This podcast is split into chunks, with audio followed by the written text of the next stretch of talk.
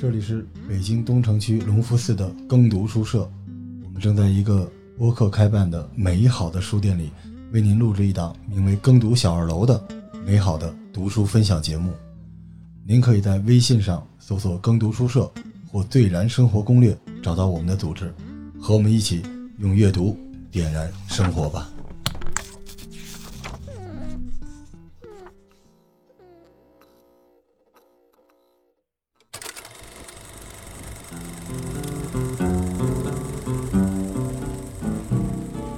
I don't want to set the world on fire. I just want to start. 这段不剪，都录进去。啊，你等着封号了啊！但是你说这个更读小楼，咱这第一个节目上来就是粪场，你这合适吗？ 这粪场之书啊！我我本来特别严肃一本书，让你弄得太有喜感了，我都不知道该怎么聊了。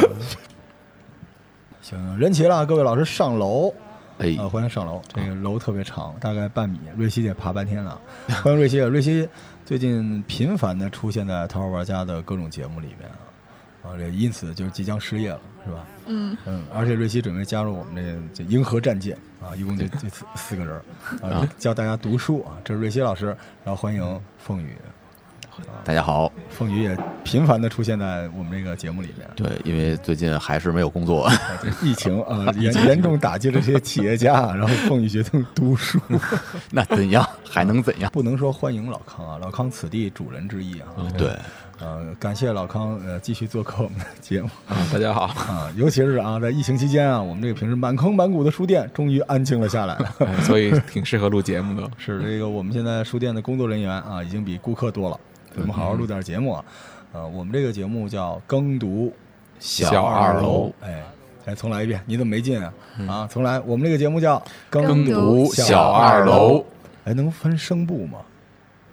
就是呃你是我低音，我我可你是是你是中音，我是高音，你女音啊，预预备。我们这个节目叫《耕读小二楼》，啊，这期节目就到此不结束啊，好好好啊，行，呃我准备半天呢，我我们这个节目是在龙福寺的耕读书社内啊，老康非常感谢啊，为了我们这个节目，单独把这个书店一半儿推了，起了一个二楼，但是由于经费不够， 就是一小哎就只能小二就楼一。土坡儿，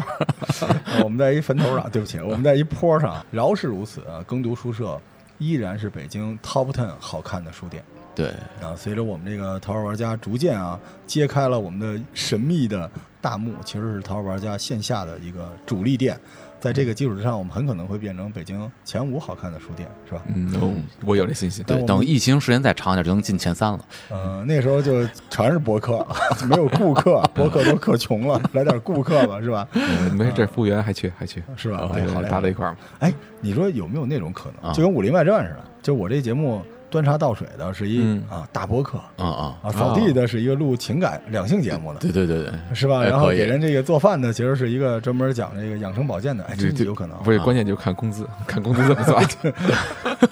企业家，真是 一看就是被疫情压垮了脊梁啊。那其实我们是一个读书节目啊，对。啊，我们应该是播客圈唯一一个自己有书店的播客嗯啊，。对，这个圈里很多人说我跟谁合作了，别信。啊，别信，因为这个，呃，你认识他，他不认识你。我们这是一个内核书店和博客结合在一起的这么一个组织。嗯啊，也因此我们在书店里面给大家推荐书，那是根儿红苗正，大为天龙是这么说。对，所以这个未来呢，我们大概几万期节目嘛，每期都给大家推荐一些好玩的书。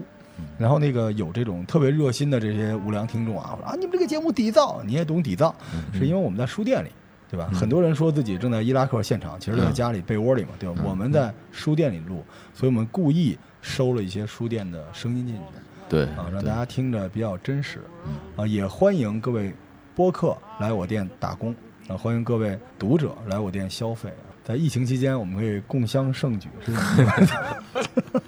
也差不多得了 啊。这今天这个是我们试运行的第一期，然后这一期里面呢，我们几个好朋友过来给大家推荐一下，呃，他们非嗯常心水的书。而且我们再说一遍，我们永远成为不了梁文道道长，嗯，嗯，是吧？没有人家那么呃文化，我们也成为不了汾登老师啊，罗振宇老师，因为我们也没那么商业啊。我们耕读书社的 slogan 叫“让阅读点燃生活”。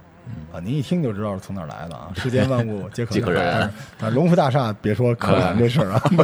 了解龙福大厦历史的人，对，所以我们最近这个这个 slogan 只在节目里面出现，店里边不敢写，啊、对怕人家关我们门儿啊。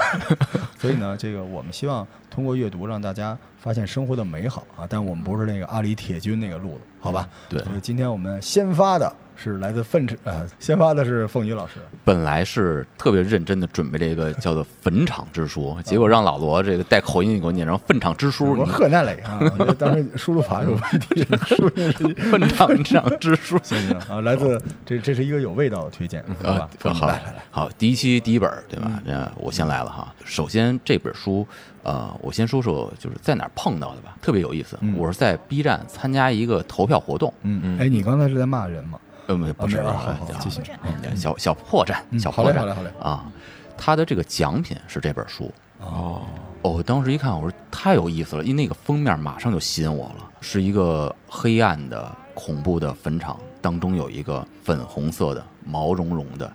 大眼睛哔哩哔哩的一个墓碑，这种反差感特别特别强烈。嗯，我觉得，哎呀，没有想到有一个他用这种方式来去诠释一个书的，因为我们都知道封皮儿是很重要的，对嗯吧？反差萌，反差萌，反差萌。这本书呢，读客文化的，这个我想可能好多人都知道哈，江苏凤凰文文艺出版社。哎，江苏，哇，这出版社很多阿西莫夫的那个小说都是他们出的啊，永恒的终结》《神门自己》这个出版社的出的书，大部分都是属于文艺系列的。嗯所以我个人有一个自己的一个小习惯吧，嗯，就是拿到一本书的时候，首先肯定是看封皮儿、看书名儿，嗯然后我会扫一眼出版社。哎，对，对嗯，出版社一般代表了它一系列的这个风格，嗯你就是们这些读编书读的多，编辑他们会有自己的这种审美和他们的选择，一般不会出大错。没错，一定要介绍出版社，嗯要挑出版社。对，觉得老北京啊，经常说这个谁家的爆肚好吃，不是他们家就不行；谁家咸菜好吃，不是他们家不哎行。其实我们做这节目，因为我们是书店，我们就算这个图书的这个圈子里边的。嗯我觉得到现在为止，可能有人给作家啊、嗯带货是吧？但我们一定要为出版社证明。就对我们这个系列里面，本来还有这个老康的一个系列叫《出版社无双》啊，嗯因为老康被压力压垮了脊梁，最近时间不敢跟我说，已经俩月过去了。但是大家可以在这个节目里边了解，或者说这个找到自己的知音吧。我们会大概介绍一下出版社。像刚才你说的，还有一点特别重要，就是我一上来不看作者，我是刻意不看作者啊，因为我我觉得很多人这个盛名之下其实难副，所以拿这本书看完封皮儿，看完出版社，然后一般就上来看序言，嗯序言看两眼，里面直接翻过去就看一些具体章节和插图，哎，那您是扔妖风那种人吗？绝对扔。绝对扔啊。我我特别不想看这些东西，嗯，妖风我也受不了。这不就嗯是他他的广告吗？是的，而且关键是这妖风往往是无法正常的阐述或者诠释这本书的文学价值的。你们没发现经常有一种就是书里的画其实是很漂亮的，哎妖风上面那两句话点评的特别的不咋地，嗯，好反妖而风比较少。我我不知道这个在出版业里头，这是不是现在是一个共识啊？就必须要把这妖风卖掉什么？好在啊，这本书没有妖风。 对对， 这本书看了里面内容之后，当时我的一个感觉，我说啊，这个作者我以前一定看过他的东西，嗯，但回过头来一看，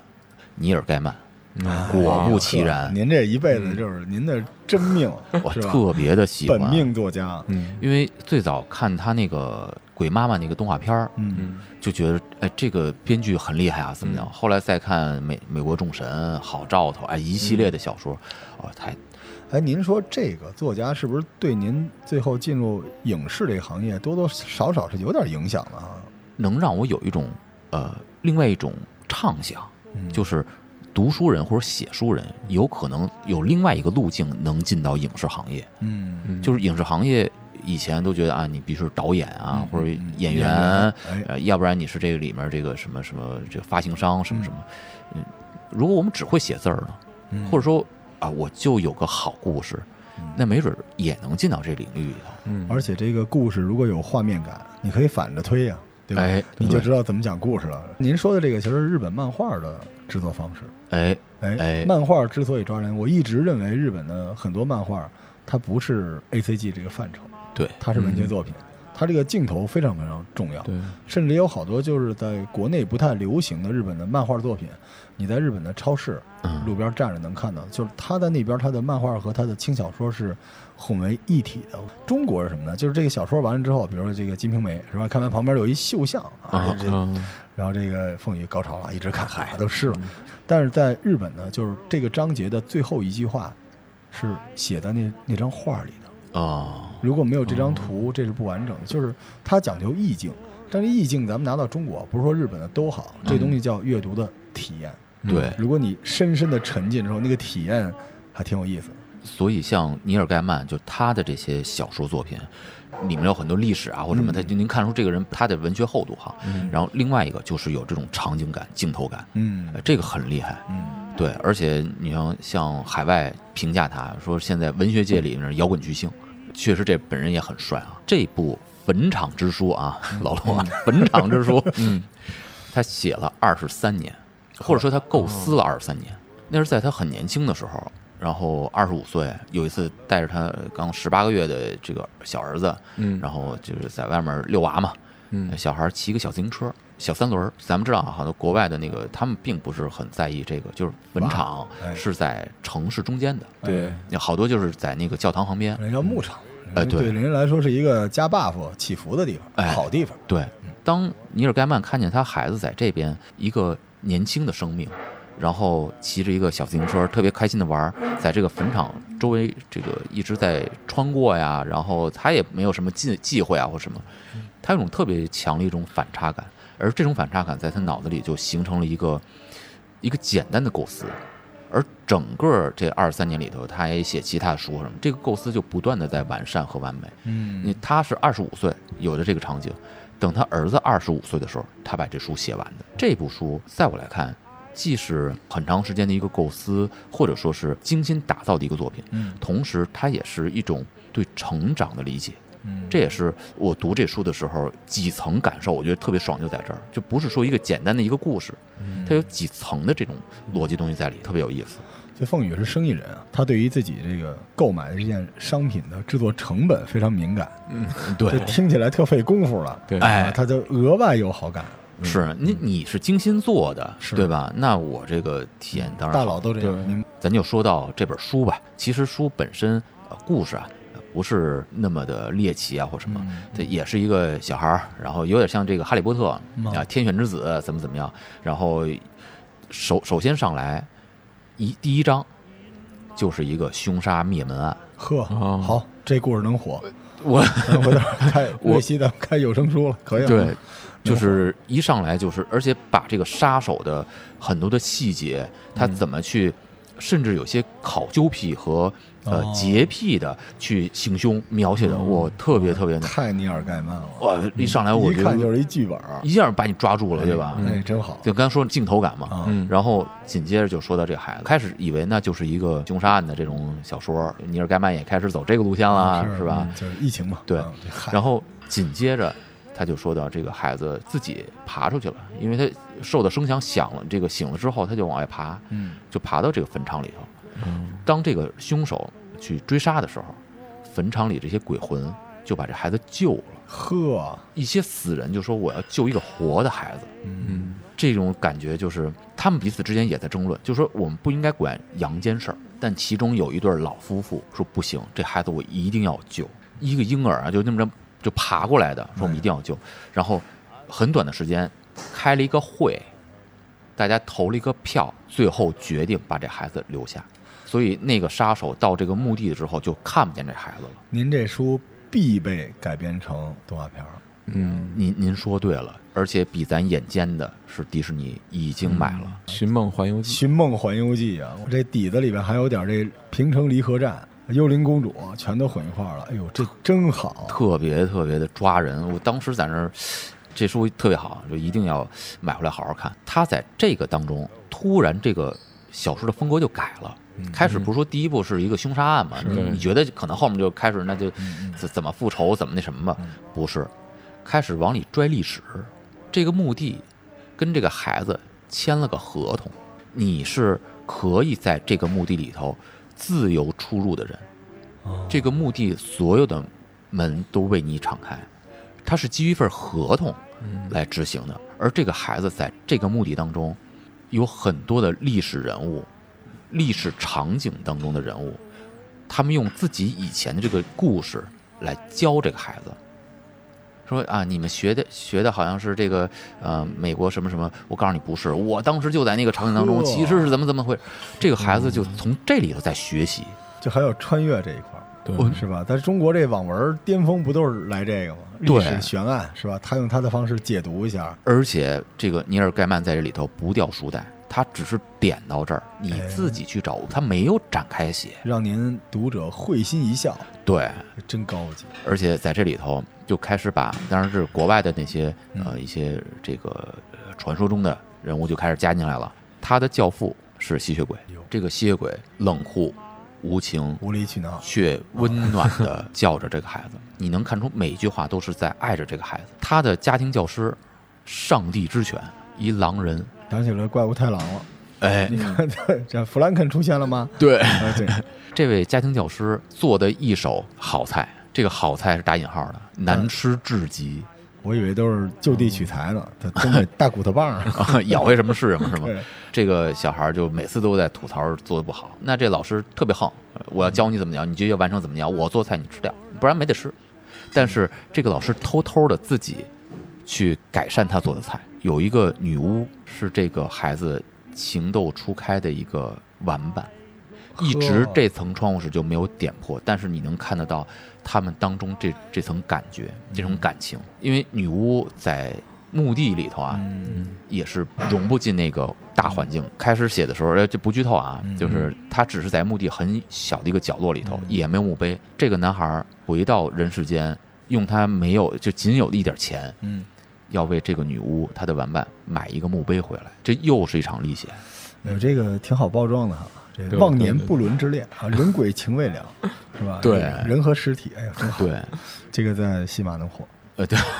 你你你有所指还是吧？是是是是，我我就是死神女士是一个骑着灰色马的一位年轻的女士，也特别给这孩子所照顾。然后还有一个呢，就是这孩子在这个墓园里就有他的成长，他成长也要在这有探险。这里还有勇闯食尸鬼之地，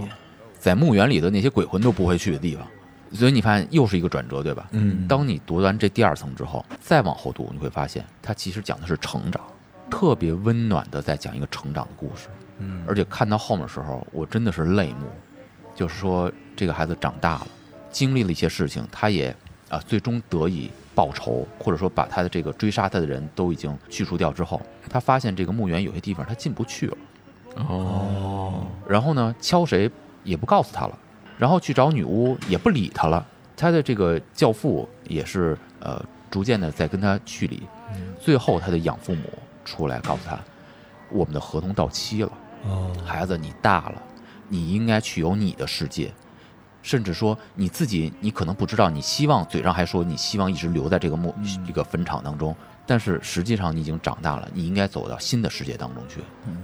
这个里面我觉得有一段它的原文吧，我就讲一下，大家感受一下啊。用英文啊，啊，呃，好吧，那用英文说哈。我想看一看世间万物，我想把生命捧于掌心，我想在一个热到荒岛上留下脚印，我想和别人一起踢足球。他停下来想了想，我想要一切。这个是这个男孩嗯在坟场当中和他的这些家人们、朋友们去说的一些话。这些话他自己当时说的时候没有想，但其实那些坟场里的人告诉他，你该走了。我我想说，小朋友长大了，我们就包括像咱们，嗯，你回想你的儿时，其实很多东西你就淡忘掉了。你现在追求的东西和以前是不一样的，你走得很远了。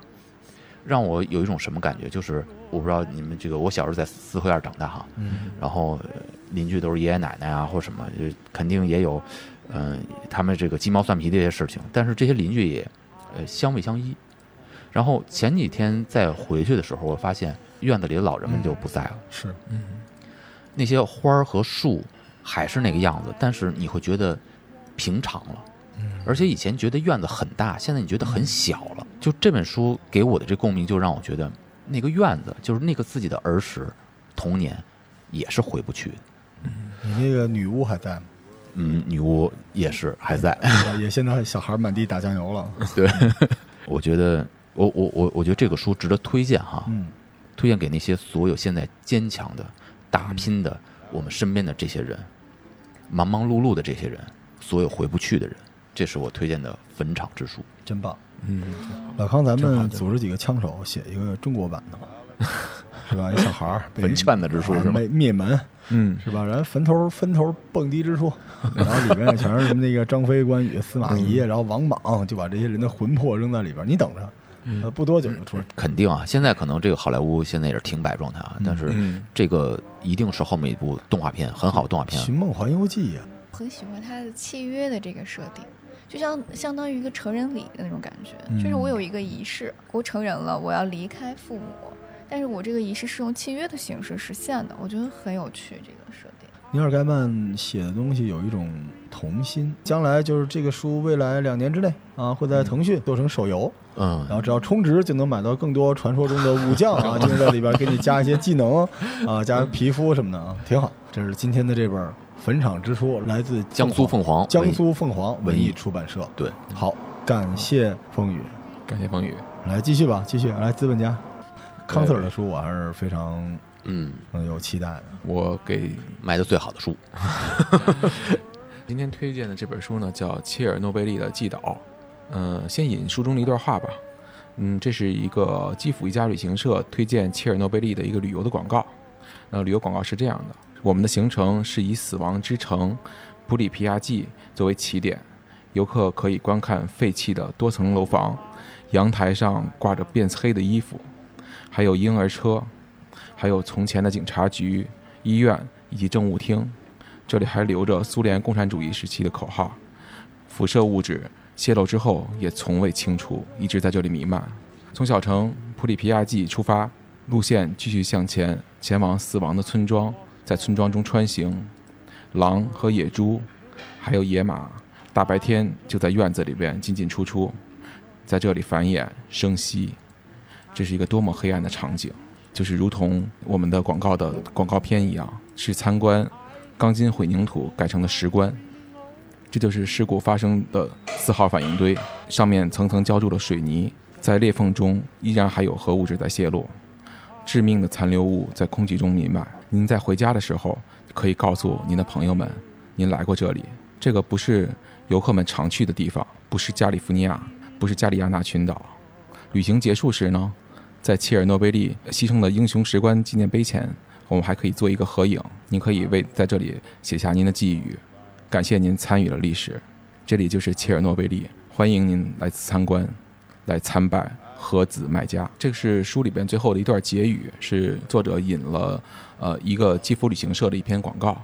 那我当时呢，之所以看到这本书，还是因为去年 HBO 的那部嗯，那部剧切尔诺贝《利切尔诺贝利》，嗯，所以呃通过那部电视剧，我是很想再去多了解一些关于有关切尔诺贝利的内容，尤其是通过不同的视角能够去观察切尔诺贝利。那刚好这本书就是提供过了一个多种的一个视角。先介绍一下这本书的出版社吧，中信出版社，大名鼎鼎哈，嗯也有老罗挚爱的阿狸铁军。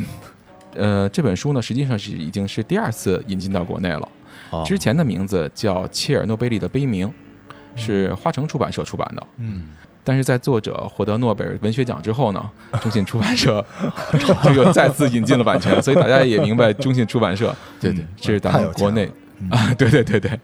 第一是特别有钱，嗯第二是一个我在我看来是国内最会营销的出版社，真是卖相极好。对卖相极好。从两本书的装帧来看，就同样一本是切尔诺贝利的悲鸣，一本是切尔诺贝利的寄岛。虽然内文完全一样，但是光看封皮儿，百分之九十九的人都会选择后者。嗯，完全是从包装上给你经过一个精美的设计，然后体现了那种整个的一个氛围感。中信出版社也是咱们国内的顶尖大社了，包括咱们能看到，像在机场最多的店就是中信出版社。就像我们吧，在做经营的时候，也不少的场地也是在跟中信出版社互相之间竞争也， 也对对对，竞争也没少， 感受了人家的财大气粗。嗯呃，中信出版社它出版的主打的书都是经营类的图书，但同时呢，它还很会蹭热点，比如说相对于这种诺贝尔文学奖作者的这这样的一些这些作品，还有什么呢？就是咱们看的各种这种木刻型的书，嗯，之日哎，对之中，这嗯就全都是中信出版社。因为慕课相当于开启了图书的一个新的一个类别。而且木刻说不定在某个时间点会拯救线下的书店，嗯，因为木刻是能够完全的区分，呃，数字版的书和实体书的。对，有画儿，中信真的是那种巨鳄。你看过很多出版社，我们后边会慢慢介绍啊。有的特别会营销嗯啊，有的特别有钱，有的特别有资源。这中信出版社全有，哎，他就是那个比你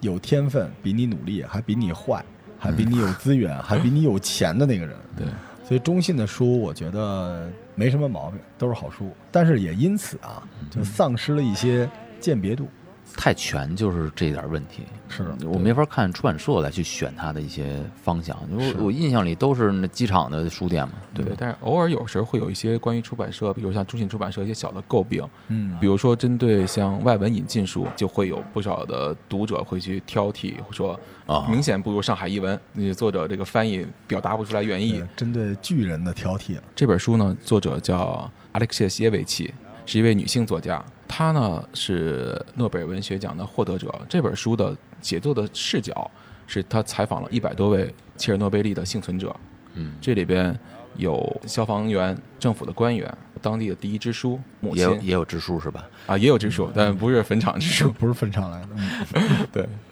有情侣，然后包括孩子，包括护士，还有一类人是后来移居到切尔诺贝利的啊，这样的一个外来人，采访了各种各样的人，所以这本书能够提供给我一个不同的视角，从每个人不同的眼中去看切尔诺贝利这个惨剧的发生是人为的，是个人祸，在一次试车的实验中不慎导致了一场人类史上最大一场核危机的发生。那么当天的晚上，他当时采访的是切尔诺贝利小城的居民，在爆炸第一次发生的时候，更多的人是涌向阳台，是观看礼花。啊，就大家像去去参观一，就是参加一个派对一样。那个剧里庆祝边它也是这么来的。，对对，然后眼看着不停的爆破、火光，人们还很兴奋，但是到了第二天的时候，情况就不一样了，开始有疏散，还有封锁，然后以及军队的到场。在描写这段的时候，作者采访的就是这个居民，嗯，居民描述了一周之后的时候，告诉他们，你现在要立刻撤离你的家园，什么都不许带，只给你半小时时间。然后，于是他们就开始翻箱倒柜，拿着自己的细但是这里软哎，这里拿着细软，但这里面描写的这个细节还是挺有意思的，就是当时他们手还不是细软，啊，他拿的最多的是面包、红酒篮子。采访的这位居民说，我们当时的感觉就是要出去要做一场野餐，要去度假，所以其实政府也没告诉他们为什么要走，是吗？这个就是问题的关键。苏联政府在当时是掩盖了事情的真相的。那正好凤雨提到这一段，通过另一位一位核物理学家的口中去叙述出来的。嗯，他是呃，当时白俄罗斯最著名的一个核物理学家。事发的当时，他是正好是在莫斯科。知情之后，当时是给国防部去打电话，要把这个事情的重要性、和严重性要说出去。但问题是，没有反馈，没有回信。然后在联系了三天没有得到反馈之后，他又奔回了基辅，要把这个情况再去向上去反映，但依旧没有回信。所以整整事件压了一周。天哪，一直到事态无法控制。而在这期间的时候呢，对外的广播是一切正常，也是因为这一段时间导致了更多的人为这场核辐射去付出了本不应该付出的代价。其实他周边这些村庄一周的时间啊，那基本上所有人都已经受到这个核污染了，他最厉害的地方是，很多人啊都知道切尔诺贝利发生了什么，嗯，但是他们不知道切尔诺贝利发生了什么。你说的特别的深刻，明白了吧？对就是大家都知道泄露有各种各样的说法，但是呃，我就跟您说一句，你就知道了。他这个书里边清晰的告诉你，被原子辐射的人当时有什么感受，就是这些实际上在那儿的受害者在当时到底发生了什么事儿。嗯因为我们现在有很多天神视角给你总结啊，给你这个剖析什么样的阴谋论等等的，但实际上这本书如实的反映了当时这些现场的人他们的一些生活细节。啊，这些东西让你自己去分析，会有自己的结论，这个就不得了了。就是你面对面啊，被切尔诺贝利直接砸了一脸。我我现在感觉这本书就是像一百个拼图，嗯，对它不停在拼。当你拼出一个角的时候，其实已经很害怕了，因为你知道结果。对但你接着往下拼的时候，就后面还有什么其他故事呢？就是从不同的维度嗯去、去描述这个事件。比如说核泄漏发生之后，那么需要通过直升机向四号反应堆抛洒那个灭火器对，呃，应该不叫灭火器，就是专业术语我记不太清了。啊需要去抛洒一些就相当于要要停止核反应的这这种原料性的东西。啊但是呢，核辐射实际上在正上方是最强烈的，啊！所以这这时些候飞行员所以这些飞行员实际上是最危险的。而他们上飞机的时候，仅仅戴了最简单的一个面罩，没有其他的防护措施。但就是这种情况，他飞在上空的时候，为了能够更准确的去对焦，他们需要把自己的面罩摘下来，把脑袋探出舷窗，哦，以保证自己的视线。所以这里边他也采访了一位幸存下来的直升机飞行大队的队员，他们说当时呢在现场的时候，给他们拍了一晚，拍了五架次。但是作为他们来讲的话，就是我们感到很光荣。就是作家也在去采访他的时候，也会问：如果再发生一次，你会怎么选？你还会不会去这样赌命的去上？他的回答是依旧会。他接受采访的时候，这位直升机的飞行员已经是全身瘫痪，而且是几乎所有的器官都已经崩溃了。生命只剩下两个月左右的时间。嗯所以现在西方的主流媒体已经把苏联黑出碳来了嘛，嗯，就包括大热的美剧《切尔诺贝利》，对，它里边把这段说成是苏联当局逼迫自己的士兵去做的这件事情。嗯就是我看到这儿，我差点弃剧了。那嗯都是当时的苏联或者说当时人类的英雄，对对，显而自愿，但是在那个剧里边完全不是。我就是因为这件事情，我就强烈的想表表达一下，就是为什么这帮人也差不多得了哈，西方的。对是的在切尔诺贝利这种大是大非的面前，你有什么资格去黑苏联当时的这些人呢？所以就是换一个视角，我也在想，假如我是这位飞行员，我会不会上？我想我可能也会上。抛洒东西的时间，去运清运废料的时间是四十秒，但是队员的时间通常是超过了三分钟，嗯而且他们做到最后是赤裸上身，去一层层拿小推车去往下去推废料。嗯，他一定是知道这个危险的，怎么说呢？我们后来看到很多反西方来描述切尔诺贝利的整体事件的这些证据，几乎都来自于这本书。嗯嗯，所以大家想看看当事人，就看这本书就行了，非常硬啊。我在这里还想说一下，就是对我触动最大的是在哪？是切尔诺贝利已经因为核污染变成了一个死城，但是这个死城呢，到了现在，它是一派生机勃勃的样子，人类撤离了，大自然接管了。书中描述的二十年后的切尔诺贝利，里边野鹿、野马、野猪，嗯，然后到处在生长，大自然的力量，呃，是能够去整个去去克服掉一个核污染这么大的一个一个危害的。这点就给我的震撼也很大。另外一点是在这么一个死亡的环境下，还有人会过来，这点是挺让我意外。作者在这这里面去采访的就是切尔诺贝利的移民者，从外部进入切尔诺贝利。那这些人是什么人呢？是苏联解体之后其他国家的人。他采访的是一个来自吉尔吉斯坦的一位护士，当时就是问他：“你为什么会来到这里？会选择这里？”他说：“因为我们那里发生了战争，发生了战乱，就是在苏联解体的时候，当时发生的一些情况。一个国家自己生存的社区，突然一夜之间人就被划成了本国人嗯和俄罗斯人，然后两方势同水火。在事发的第二天，他在产房在给一位产妇做做分娩手术，当时孩子降生了，突然之间门就给踹开了，一队手持着冲锋枪的人冲进来，然后大吼：“这个孩子是哪儿的人？”他没有问说孩子是男孩还是女孩，就是问这个孩子是是什么人，是不是俄罗斯人。然后现场从医生到护士全都惊呆了，也不敢说话。嗯，然后紧接着头目就把孩子抓起来，从窗户扔下去了。然后这个护士说：“我看到这个时候，我整个人是已经崩溃了。”嗯，所以想无论如何，我不会在这样的地方我去生存下去。嗯，于是他夫家携幼，带着自己的家庭到了切尔诺贝利，因为在这里边不再有国境，不再有民族，我们是这里的原住民。辐射四，这设定啊，末世收容所。推荐给怎么说，在疫情之下吧，如果你还是有各种心怀不满，或者是说，嗯，想去更多的去审视一下这个世界，我是郑重的推荐这本书，看看通过不同的视角，这一百多种视角，展现出一个真实的世界是什么样。那么人类在各种世界面前又会有怎样的动作跟反思？这是我推荐这本书的一个理由好。书，好书，还而且是比较硬核，这书是可以收藏的。来瑞希同学就是编剧瑞希，啊瑞希看书其实是起着范儿看的，就看看自己和书谁写得好。来，瑞希推荐你的书，推荐一本儿《乡说百物语》，因为这本书比较有趣。二零一七年的时候，《妖猫传》上映嘛，看了之后发现我对这个妖怪很感兴趣，我就去翻了原著看，发现日本人写妖怪特别神奇，他的角度很奇怪，而且它里面确实是真的没有妖怪，但他写出来让你觉得，哎，这个世界是有妖怪的，然后有很多的可能性，然后我就开始看看有没有其他的呃类似的这种书，本来嗯就日本有这种的妖怪文化，那我就想去找一下。当时看到这本书，我就觉得“物语”这两个字应该就是比较专 业， 看上去为什么因？为这不就是你看故事会的字儿吗 不？是你你想对想啊，就是嗯你之前《春江花月夜》，觉得就是一本特别像唱词。呃，对，嗯是吧？但是你说《源氏物语》，你就觉得它是一本名著，好吧，好吧，啊 是有哦这种感觉。好并没有哦这 个没有没有这个这所以个我，就你看你不懂啊，呃，这《个镰仓物语》知识你看层，次不一样。啊对，我对我对哦就吧？是就是比如说像我们就喜欢这个，就是文艺青年、浪子班头、文青翘楚，对吧？嗯但是瑞希就是宇宙大帝、 嗯，对，爸爸，他就喜欢这种，可以理解，可以理解，嗯，对我就对是通俗，对，可以。哎，这个哎这个好哎哎你哎，好通俗系然后这本书的话是南海出版社出版的嗯新版。之前呢，在零九年的时候，北京十月文艺出版社也出版过一版。十月是个好出版社，十月是一个很好的出版社，所以这本对书文学类的嗯看一，低 了。这本书后来被出出版社嗯都好，南海最有名的书是《窗边的小豆豆》，嗯太有名了，这就是真是给他们赚着钱了。但《窗边小豆豆》可不是一版，就是很多人都拿这个，据说因为是 IP 便宜。嗯，我当时那本书是在潘家园地摊上买的，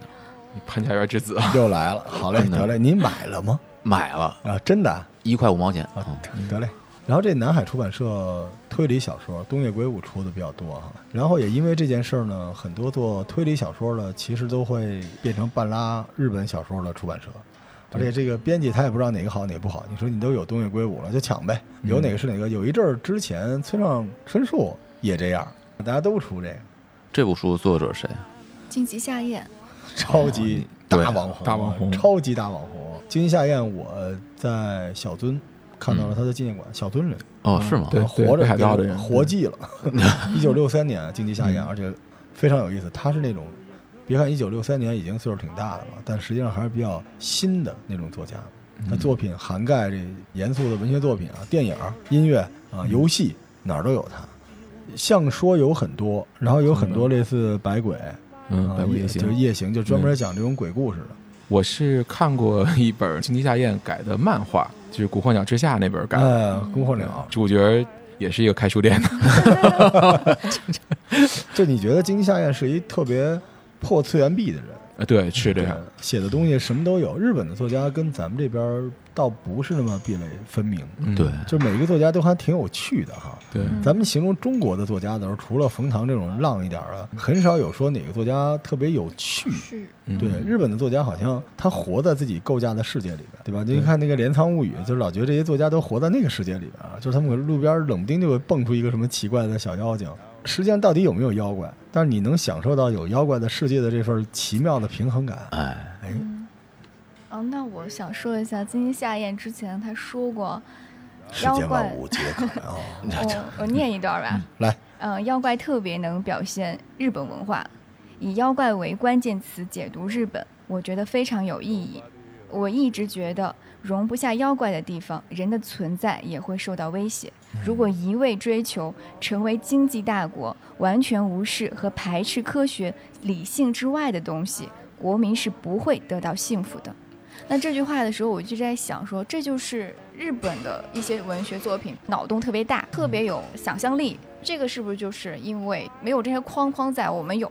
我们有一个总给设定一我个框。反而觉得是因为日本有一种奇妙的框，就是它文学上有一种传承。咱们这个再说回漫画这件事儿，啊嗯漫画在中国人觉得叫小儿书嘛，但是在日本它是一种文学体裁，这一点日本这个跟南美、阿根廷特别像，嗯就这种。咱们这边叫玄幻，叫什么？就是神魔、妖怪这种文化啊，在日本是比较严肃的。特简单啊，《百鬼夜行》大家都知道这书啊，在中国算少儿读物啊，是吧哦？但是在日本是严肃文学啊，嗯图谱那那偷看女的洗澡那能是少儿文学吗？所以其实日本反而是它有一种条条框框，嗯日本人对于这种妖怪的描写描述是有点风雅路线的。对于他们来说，有点像咱们这个古代洛神、敦煌，他走这个路线，而且他的神道教，日本现在主宗教嗯并不排斥这些小妖精，甚至在神道教里面，有时候这些小妖精还登场，对所以这个跟中国就不太一样了。因为中国好像现在都是传说，它没有妖怪传说、这个宗教等等之类嗯的，而且在中国这些东西在主流文学体系里面，相对来说还是属于比较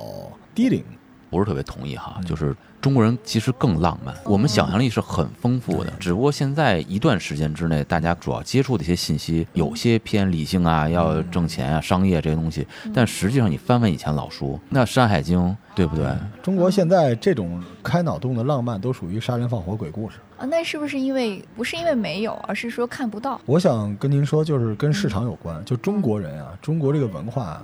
太高了，导致这种通过路边的小妖精来传递的情怀，在中国的主流文学里边像是入门级的。您刚才说的这个《百鬼夜行》，包括日本这怪谈等等这东西，因为我是一个民俗作家啊，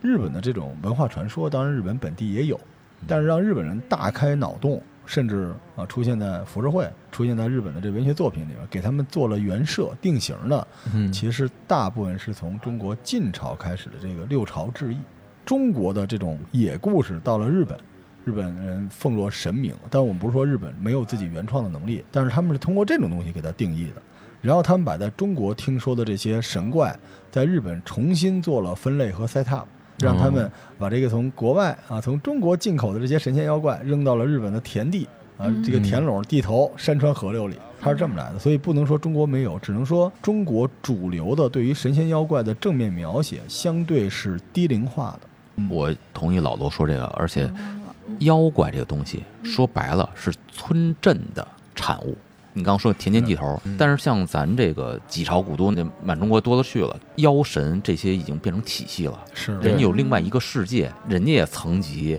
然后有他们的职业发展的路径等等对，变成小妖小怪这些东西，那就是孙悟空到那儿就是某个地方敲一两棒下子打死，啊，出来之后你是哪个山头的徒弟？很多都是民间传说，就是那种特别乡野的东西，没有特别大凶大厉害的大凶，对不起，没有这么多厉害的东西啊。 而且我觉得刚才凤宇说一点还挺有意思的，就是在中国的神话里边，它是能互相转职的。哎，哎，在外部世界里，不管是日本也好，还是西方世界也好，它是魔就是魔，是妖就是妖，已经确定好了。嗯只有在中国，你可以在不停的在修炼，啊修炼可以转换成嗯人。玉皇大帝也是人修炼，他才转的。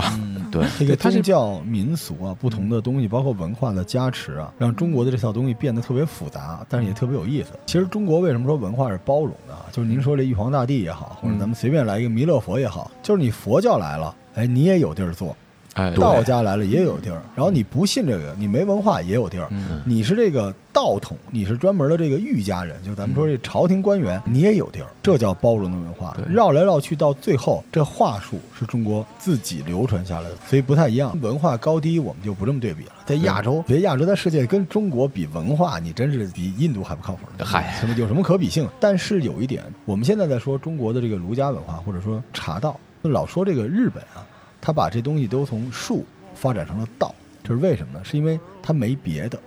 他非常尊重这个东西，就在有限的前提之下，把现有的资源利用在最大，是一的直是日本这个岛国非常宝贵的品质。对，相对来说，中国就是因为文化大爆炸，有很多好东西失传，嗯是为什么？是被竞争下去的。所以从这个角度来讲，我们喜欢日本的这个百鬼文化呀，很大程度上也是一种对 中国古代田园牧歌的某种向往，特别有情趣啊。就是我之所以对这本书看了开头之后就想一直看下去啊，嗯就是因为他写的一开始的时候那个开场，我觉得特别好。故事一开始啊就是说的一个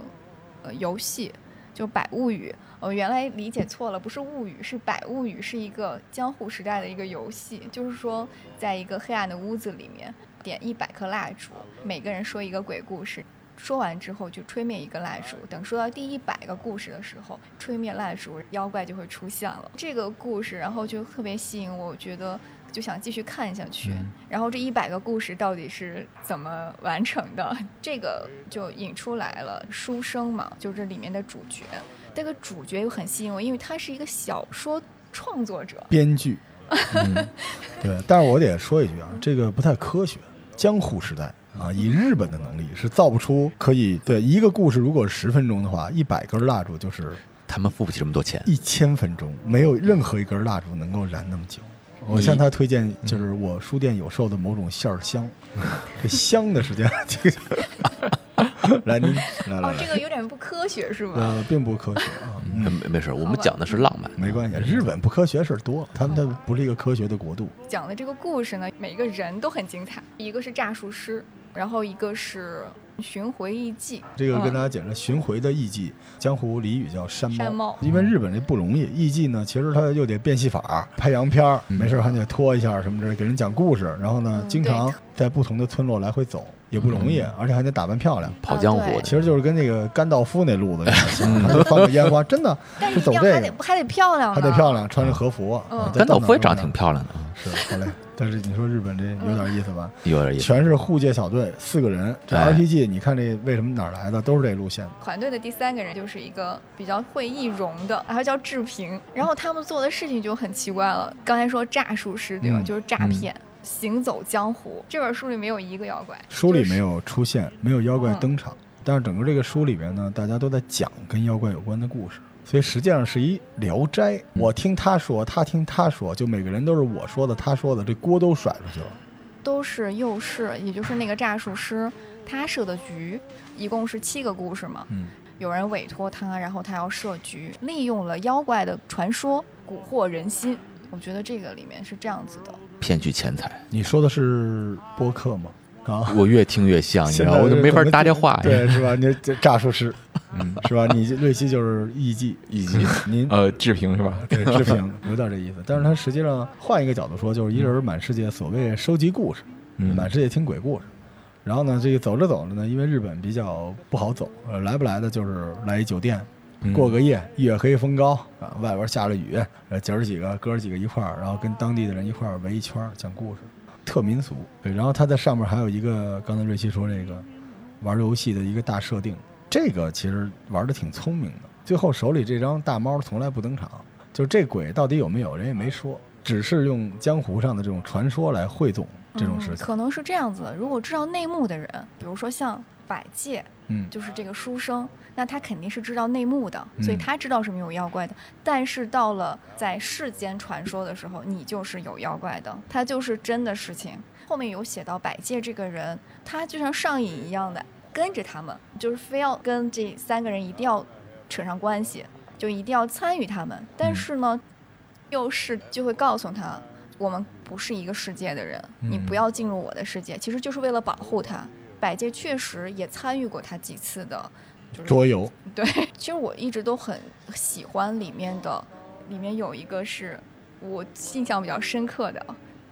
恋尸癖。这个人在妻子死了以后，他的妻哦子死了以后是尸体，然后没有埋，面对着他妻子慢慢腐烂的尸体，他突然有了嗯呃白嗯对，然后他为了证明他自己对这个不是这样子，他就开始出去找别的女人，然后杀掉她，变成尸体。他本质是不是想杀掉这个人？他本质是想要证明我自己没有恋尸癖，但他就是不想承认这一点。我感觉就是在讨论人性，所以整本书我不认为他在写妖怪，最终他还写的是人性。其实大部分写妖的都是写人的，这几个人吧，其实你会发现他们职业都不太见得了光，嗯嗯而且也属于比较社会底层的人。嗯嗯但是他们做的这些事情，在行侠仗义，就委托他们的人都是希望能够伸张正义的，这好但他神们奇也。那也收钱，但他收钱就有可能每次做完了生意也不挣钱，因为他们还要设局嘛，嗯设局是需要花钱的，可能花完了这部分钱，最后发现他们算一算也不赚钱。我觉得他们是温暖了一些人，为爱发光，甲方乙方。然后接着下一个村儿接着骗啊，你看这个设定多神奇啊，是吧？就是一个半道儿加入了，这三个人实际上是行走在人鬼边缘的人，就他们说是设局都是假的，然后讲了各种各样的故事。但是你听着听着，你就会觉得这故事真的发生过。对就跟你听《聊斋》，你觉得是真的假的？因为我直播里面读过《聊斋》，《聊斋》嗯里边有些故事，它底下专门会说是谁谁谁看见过这个事儿，试图让你觉得是真的。真的但是这本书的逻辑上真假不重要，你自己来判断。可是它设定了一个这个男主就是一个小弟啊，各种想加入他们嗯这个骗局的人，因为他是收集鬼故事的，他是一个播客啊，满世界找这种故事，所以就让这个故事里边最高级的就是这种内容。比较傻的是，我说我说的是真的啊，我是真的啊，这几个都是高管啊，我们这讲的都是真。像他这个是，我这都是假的，但是你听完你就代入感很强。对，他是把几个戏拼在一起了，就又是那种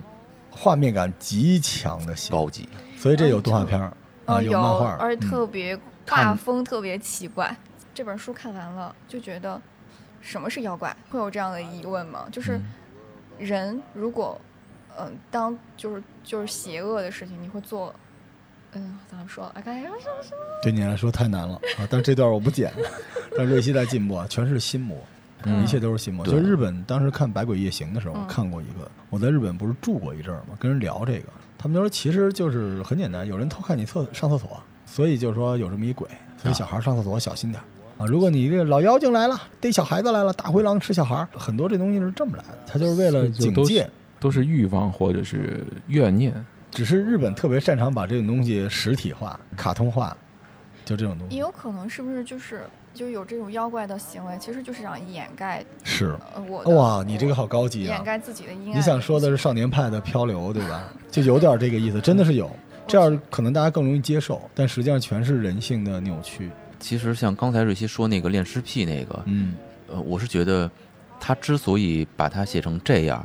反而是他那份爱和嗯那份情感没有办法去发泄或者说证明，那他也不用杀别人啊。这个后面演绎了吧？哦我觉得就有种嗯执念在里面。嗯，就像这里面很多人都是有执念的，那个执念的东西，其实你是没有办法就是控制的。